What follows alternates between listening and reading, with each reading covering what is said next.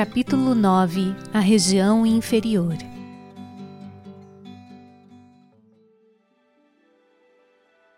Nesse meio tempo, Sulochana, a esposa de Megânada, soube da morte do marido pelas criadas que haviam se apressado a lhe comunicar a trágica notícia.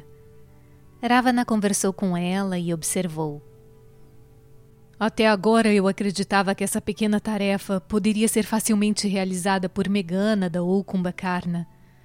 Mas agora vi com os meus próprios olhos o fracasso da sua intrepidez. Sinto-me envergonhado por Megânada ter caído vítima do ataque dos macacos. Como podem pretender ser considerados heróis aqueles que são mortos por macacos? Mas tentou confortá-la, dizendo: Estimada Nora, pare de sofrer. Não pense que sou esse tipo de herói. Daqui a mais ou menos uma hora eu lhe proporcionarei consolo. Poderá testemunhar o meu terrível poder no campo de batalha eu arrancarei e trarei comigo as cabeças dos responsáveis pela morte do seu marido. É o que acontecerá, sem dúvida. Iravana entregou-se a gabolices e delírios na presença de Solochana. A ira inflamou todo o seu ser e ele ficou fora de si de tanta raiva. Ao ouvir as suas palavras, a sábia e virtuosa Sulochana disse: Ó oh, ser de dez cabeças, Será que existe no seu coração algum vestígio de esperança de que poderá conseguir a vitória? O Senhor está mergulhado na profunda escuridão da ilusão. Engoli o meu ressentimento e o meu desapontamento durante tanto tempo por achar que seria impróprio contrariar o meu sogro, e neste caso também inútil tentar convencê-lo. A sua ira é a principal causa da destruição da população dos demônios nesta ilha. Deixe-me dizer-lhe uma coisa. É impossível para o Senhor ganhar esta guerra. Essa é a verdade. É a verdade indiscutível, Ravana. Ergueu-se repentinamente e, lamentando-se a sós, dirigiu-se aos aposentos da mãe de Megânada, a rainha Mandodari. Lá chegando, prostrou-se aos pés da sogra e depois falou: Esta calamidade foi causada pelo seu marido e por mais ninguém a senhora também não poderá escapar da catástrofe que certamente acontecerá neste dia ou no próximo. E do seu coração despedaçado jorraram palavras duras e cruéis. Mandodari também ficou deprimida ao considerar os desejos malignos de Ravana e o seu orgulho pela própria crueldade. Chorou ao perceber que as palavras de Sulochana eram terrivelmente verdadeiras. E as duas mulheres permaneceram em silêncio por muito tempo, e depois passaram a descrever as virtudes e a excelência de Rama, assim como a paciência e a castidade de Sita. Finalmente, disseram que se ao menos pudessem ter um vislumbre daquele ser divino, as suas vidas teriam valido a pena. Ravana não aguentou testemunhar a agonia da Nora em seu luto.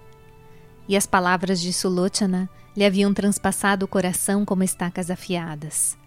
A sua própria dor, diante da perda de um filho tão inteligente e amoroso, era tão pesada que ele caiu em desespero e pôs-se a bater com a cabeça no chão. Até que, levantando-se, desabafou a sua angústia perante a imagem de Shiva no seu templo favorito. Nisso, os ministros da sua corte aproximaram-se e dirigiram-se a ele. Ó oh, rei, por que sofrer em vão? Filhos, esposas e os demais a quem prodigalizamos o nosso amor são todos como o clarão do relâmpago que por um instante ilumina a nuvem escura. Eles vêm e vão. A vida é um clarão, ela não dura. Como sabe plenamente disso, não é apropriado para o Senhor afundar-se na ignorância e lamentar a sua perda. Agora é a hora de planejar o futuro. Trace a estratégia que nos possibilitará destruir o inimigo que está às nossas portas e, mediante diversos argumentos, tentaram consolá-lo e lembrá-lo da tarefa imediata. Até que Ravana uniu as palmas das suas vinte mãos e, orando a Shiva, prostrou-se no chão do templo em reverente homenagem. Quando tais eventos tiveram lugar na terra acima, a Hiravana, que vivia nas regiões inferiores, ficou ciente de que Ravana estava padecendo de uma imensa aflição. Logo pensou mas como é possível? Ele tem o mundo inteiro sob seu controle e ao seu alcance, Ninguém consegue derrotá-lo. A Hiravana, que não adorava outra divindade além de Kamada, pôs-se imediatamente a meditar na deusa que lhe revelou onde Ravana se encontrava naquele momento. Assim, pôde aparecer diante dele no próprio templo de Shiva, onde se prostrou aos pés de Ravana enquanto anunciava o seu nome. A Hiravana, que era outro irmão do imperador Rakshasa, indagou por que ele estava tão abatido. Ravana contou-lhe então tudo o que ocorrera desde que o nariz e as orelhas de Shurparnaka haviam sido decepados pelos irmãos Rama e Lakshmana. Esse relato entristeceu muito a Hiravana, que afirmou: O caminho da moralidade é venerado por todos. Desviar-se desse caminho e preferir o da imoralidade faz com que o medo entre no coração. Em vez de prestar atenção ao passado e ao futuro, assim como ao provável rumo dos acontecimentos, você mergulhou em uma guerra insensata e fatal. Consequentemente, destruiu o seu clã e a sua dinastia. Você desconhece o heroísmo e o poder latentes no homem. Considerou o maior dentre eles como o menor e o mais fraco. No entanto, desejo dizer-lhe uma coisa. Eu capturarei Rama e Lakshmana e os levarei comigo para as regiões inferiores, onde os sacrificarei em oferenda à minha deusa Kamada. Assim trarei imensa fama ao nome dos Rakshasas. Com essas palavras, inclinou-se diante de Ravana e prestou reverência à deusa. Então, a Hiravana entrou no acampamento de Rama. Com o seu poder sobrenatural, invocou o espírito das trevas e envolveu os macacos em profunda escuridão. Ninguém podia enxergar nem a palma da própria mão, tal a densidade do negrume que pairava ao redor de todos. Mas os macacos vigiavam o acampamento com extremo cuidado. Nem mesmo a morte ousaria entrar ali. E no seu posto de guarda, Hanuman alongou a cauda a tal ponto que ela deu muitas e muitas voltas em torno do acampamento até que suas espirais sobrepostas formaram uma muralha muito alta, com o tamanho e a força de uma barreira montanhosa. Ele próprio se mantinha alerta no único portão pelo qual era possível a entrada naquela fortaleza inexpugnável. Ao ver o forte feito de cauda, a Hiravana foi acometido de um enorme temor. Não conseguia conceber nenhuma estratégia para superar aquela defesa. De repente veio-lhe à mente uma ideia brilhante. Transformou a sua aparência, tornando-a semelhante a de Vibhishna, e abordou Hanuman no portão. Ele disse: Amigo, preciso ir até a presença de Rama. Com a sua aprovação, saí do acampamento para fazer as minhas orações e rituais noturnos, e terminei-os agora se não retornar logo, incorrerei no pecado de desobedecer à sua ordem. Permita-me entrar. E Hanuman acreditou naquelas palavras e naquela forma, uma vez que aos seus ouvidos e aos seus olhos eram as de Vibhishna, e deixou-o entrar no acampamento. Ali, a Hiravana encontrou Nala e Sugriva profundamente adormecidos, pois os combates daquele dia os haviam deixado exaustos. Rama também dormia, segurando firmemente a mão do seu irmão Lakshmana. O falso Vibhishna que se aproximava não passou despercebido aos olhos de Rama. No seu jogo divino, ele adotara a estrutura humana ao encarnar, e o seu propósito era a completa destruição de toda a espécie dos Rakshasas. A sua missão permaneceria inacabada se familiares de Ravana sobrevivessem nas regiões inferiores. Então desempenhou o seu papel como se não soubesse do truque que a Hiravana estava prestes a realizar. Outros não podem entender os seus caminhos. Ele sabe onde, quando e por que meios alguém deve ser exterminado. Encena o seu drama à sua maneira. Naquele instante, o demônio recitou o mantra do atordoamento, Mohana Mantra, que fazia com que qualquer um, à sua vontade, desfalecesse e ficasse inconsciente. Como resultado, os heróicos macacos dormiram ainda mais profundamente. Ele então amarrou Rama e Lakshmana e levou-os para a sua região nas entranhas da terra. Após algum tempo, os macacos despertaram e caíram em desânimo ao descobrir que Rama e Lakshmana não estavam ao seu lado. O lugar onde haviam dormido se tornara um poço profundo e logo todo o acampamento se encheu de gritos e gemidos. Os macacos ficaram tão infelizes quanto o céu sem a lua ou flores de lótus sem água. Começaram a se movimentar em todas as direções à procura dos irmãos empenhados em recuperá-los. Muitos correram até o litoral, outros exploraram os limites do acampamento, mas ninguém conseguiu achar nenhuma pista. Os macacos foram perdendo a esperança e a coragem, dominados pela aflição e pelo desespero lamentavam o seu destino, dizendo: Todos os guerreiros rakshasas foram exterminados, só Ravana sobreviveu, e os seus dias também estavam chegando ao fim. Nessa conjuntura, este infortúnio nos toma de surpresa. Sugriva, o rei dos macacos, desabou inconsciente no chão. Vibhishna, que não ouvira falar do incidente, voltava com as roupas molhadas de um banho de mar após haver realizado seus ritos matutinos. Então os macacos correram até ele e lhe revelaram que Irama e Lakshmana não se encontravam no acampamento. Vibhishna tomou-se de angústia por um instante, mas logo adivinhou a trama, pois estava familiarizado com os artifícios de que os demônios podiam lançar mão com o uso dos seus poderes sobrenaturais.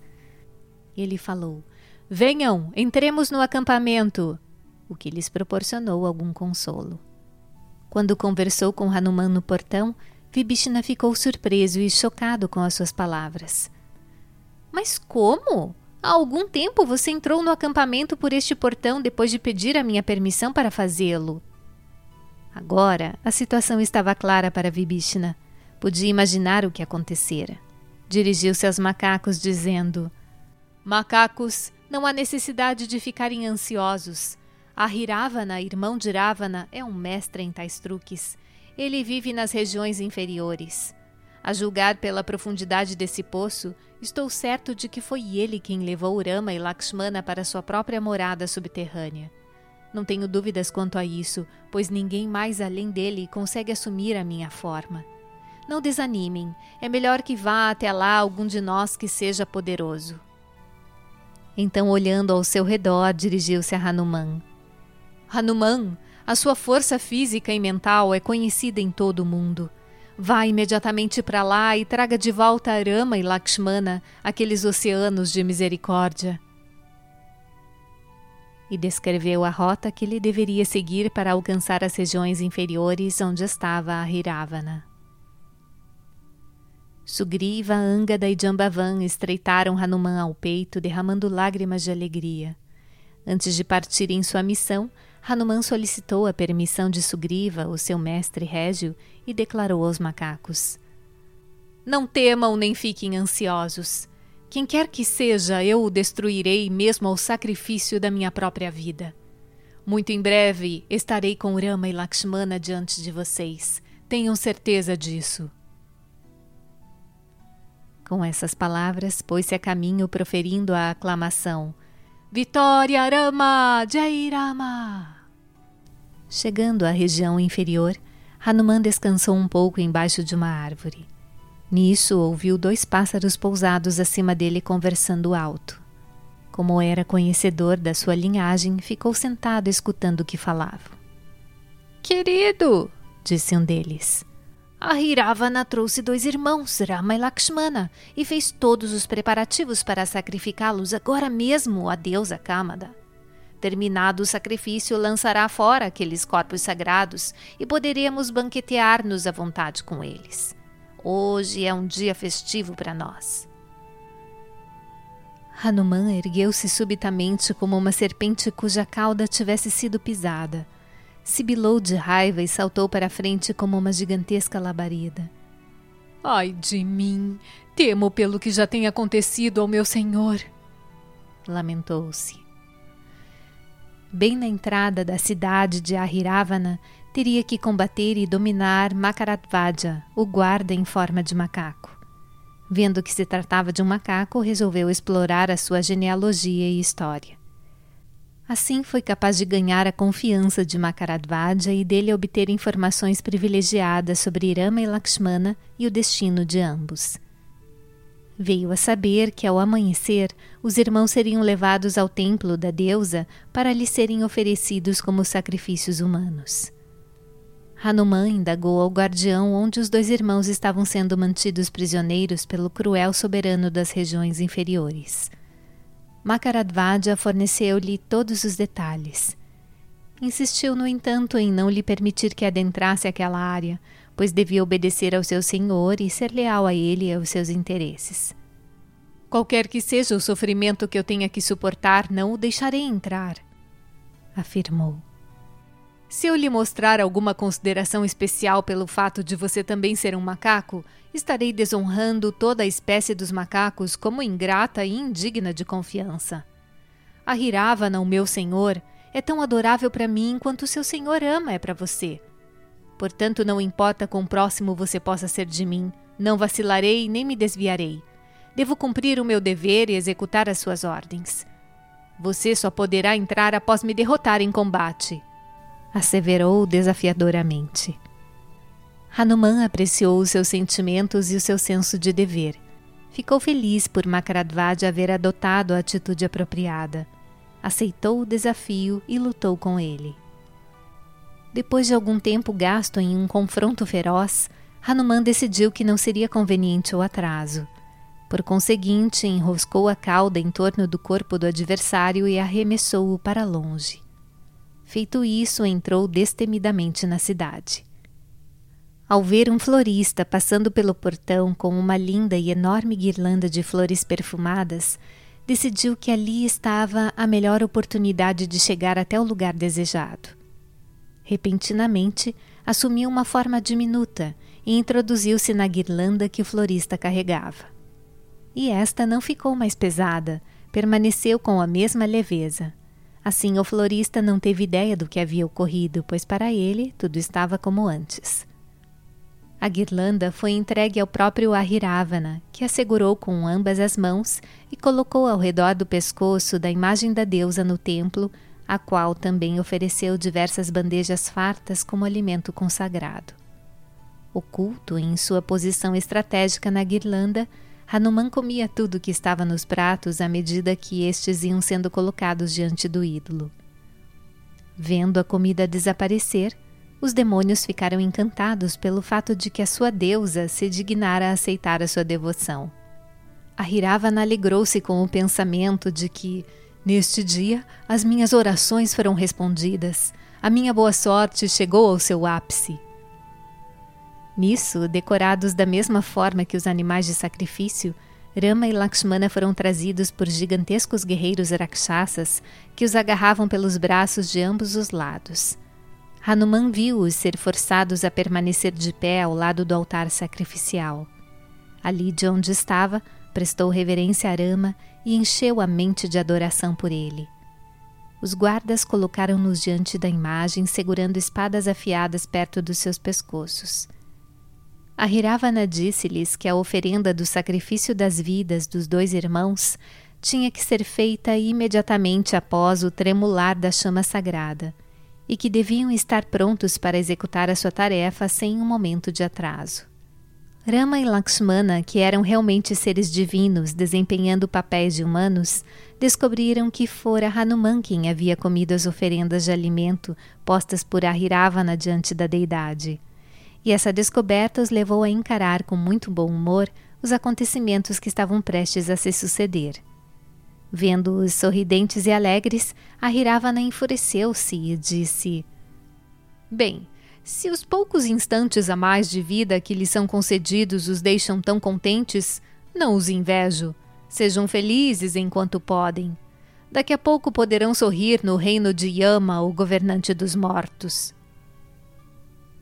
Sem nenhuma consideração pelos irmãos, continuou a saborear o destino deles e a pronunciar palavras ásperas para feri-los ainda mais.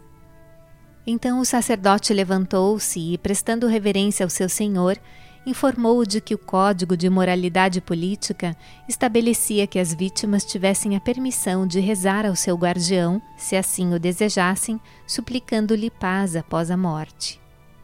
O chefe Rakshasa levantou-se do seu assento e anunciou: Príncipes, se vocês têm benfeitores, este é o momento de lhes expressar a sua gratidão, já que lhes restam apenas alguns momentos de vida.